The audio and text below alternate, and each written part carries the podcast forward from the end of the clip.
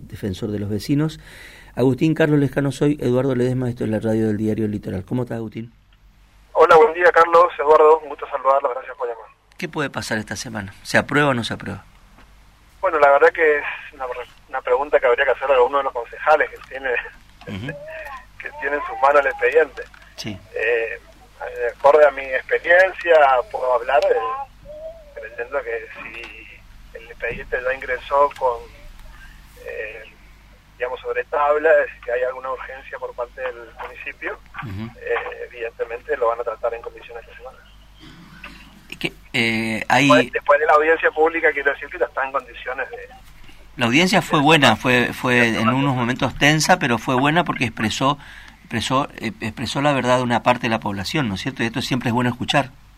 Siempre es bueno, siempre es bueno, siempre lo decimos, que venimos, la verdad que hay que, hay que decirlo, me sorprendió porque veníamos de audiencias de, de escaso participación, uh, ahí, me tocó una, una vez, no hace mucho, estar estar en soledad en, la audiencia pública, mm. eh, así que bueno, es, es bueno que haya por lo menos 28, 28, 30 personas que han participado, así que sí, por supuesto que está De todas maneras, también se da por el contexto, digo, hay un contexto de crisis económica feroz, este, suelen pasar esto también este, en el recuerdo, este, como este es un tema recurrente, te diría que casi anual, este, hay una cuestión este, que, que se que bueno tiene otro toma otro color otro ribete cuando hay situaciones este, de mucha crisis, ¿no? O de crisis del sistema, que, eh, que también está ahí dando vueltas este, cómo es la calidad de la prestación de servicio, y lo otro es la crisis económica, llevar el boleto a niveles que eh, incluso no hay en, en, la región y que podría ser este, más caro todavía. Sí, la pretensión es un boleto alto. La verdad que espero que, en base a todos los argumentos que se han presentado en la audiencia pública y bueno, en la realidad también los concejales eh, andan por la ciudad, ¿no? Eh, viven en esta, en esta región, saben cuáles son los niveles de salario, saben cuáles son los ingresos que afronta la familia y los egresos, me parece que habría que, que hay que afinar muy bien la, el, lápiz a la hora de definir el, precio. Nosotros eh, lo decíamos en la audiencia, entendemos el contexto, fíjate vos que ahora ya no es más anual, ahora ya estamos en, en semestral, te podría decir, el incremento, la última audiencia en la que estuvimos fue allá por noviembre, diciembre, ¿no? pasaron siete, siete meses, siete, ocho meses, eh, y estamos de nuevo. Así que eh, nosotros lo decíamos, entendemos el contexto, entendemos la situación económica y entendemos por qué el llamado a que discutamos la tarifa nuevamente. Ahora lo que no entendemos es cómo en estos seis, siete meses que han pasado de la última audiencia hasta ahora se deterioró tanto el sistema de transporte, cómo fue tan para atrás el sistema de transporte realmente eh, es lo que no eso eso no entendemos. Tampoco entendemos cómo el empresariado eh, no busca cuidar a quien es la nosotros decíamos el huevo de la gallina de oro digamos porque eh, la gallina del huevo porque el quien paga el boleto plano quien paga la tarifa plana es la es la persona que sostiene el sistema está bien Agustín pero bueno pasa pasa en general cuando vos tenés un servicio monopólico digamos te importa poco porque igual estás prestando vos solo el servicio no, no, pero debiera preocuparle porque cada vez hay más eh, baja, más menos corte de boleto plano. Eh, la gente se va, eso está, eh, estos son números eh, duros, ¿no? estadísticas, números duros, que cada vez hay menos menos corte de boleto boleto plano. es la principal, el principal ingreso, el, el fundamental ingreso que tiene el sistema de transporte.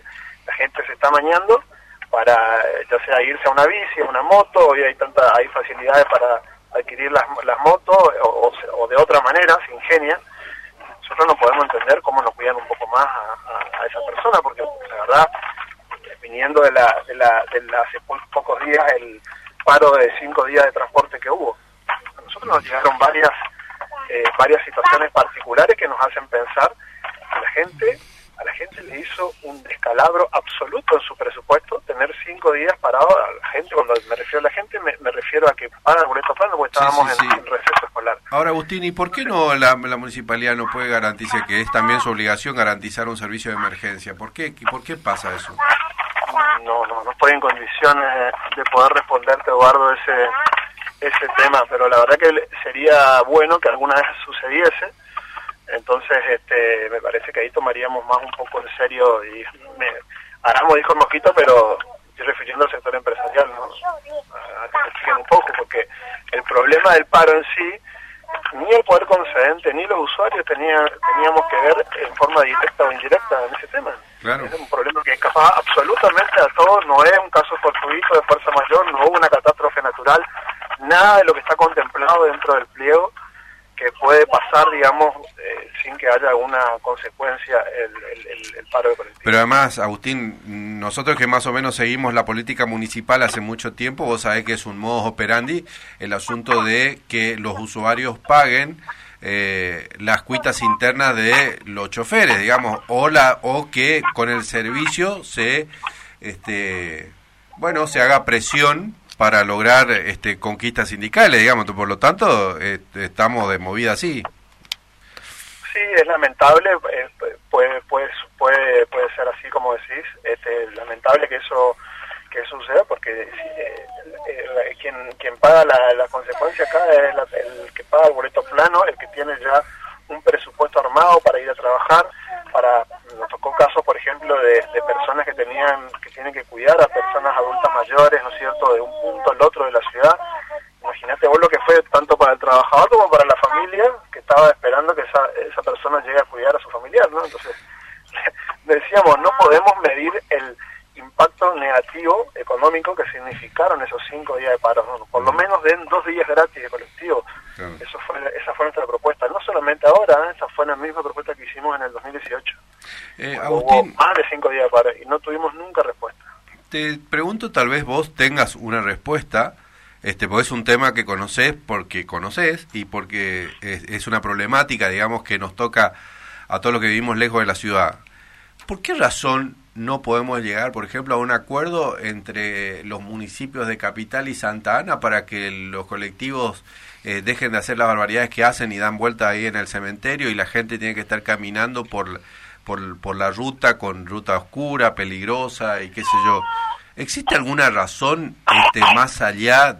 Porque encima, este, por lo que veo, tampoco cuestión, eh, no es una cuestión política, digamos pudieron firmar ese acuerdo este, en un primer momento un intendente como Fabián Ríos y, el, anterior intendente de Santa Ana y resulta que este, ahora que están más o menos sincronizados este, los mismos colores políticos, ese servicio sigue sin poder prestarse. Bueno, mira, Eduardo, debo decirte que hay una línea que ingresa de un 109 que va directo Ingenio, Ingenio, o sea, entra al pueblo. Lo que pasa es que tal vez la, la, gente, a la gente no le queda como algunos, algunos de los horarios y, bueno bueno si vamos al caso son son eh, hay más también está la línea de Santa Ana. Lo que pasa es que al no tener una frecuencia eh, no sirve el servicio digamos no no podés programar nada así. Sí eh, bueno si por ahí se escucha de fondo la voz de mi hija sí sí sí sí sí, sabemos sabemos sabemos sabemos no lo que te decía si faltaría frecuencia en realidad ya el ingreso de la línea 109 que va al ingenio le permite a la empresa, tal vez, eh, no conozco en detalle cuál fue el acuerdo, digamos, ¿no es cierto? Pero ya el paso importante que había que dar eh, se dio con el ingreso de esta línea hasta el, hasta el ingenio. Al margen de la, de la popular línea 11, que siempre históricamente claro, que obviamente no tiene la cantidad de unidades o pero bueno, ya es una cuestión más, se diría, de cariño popular ahí de la gente de Santa Ana que quiere que, quiere que entre, entre esa, esa línea. Agustín, eh, gracias. el paso está dado importante. Gracias por estos minutos. Que sabemos que estás yendo a la escuela. Te mandamos un fuerte abrazo y gracias, gracias. Agustín Palles es defensor de los vecinos.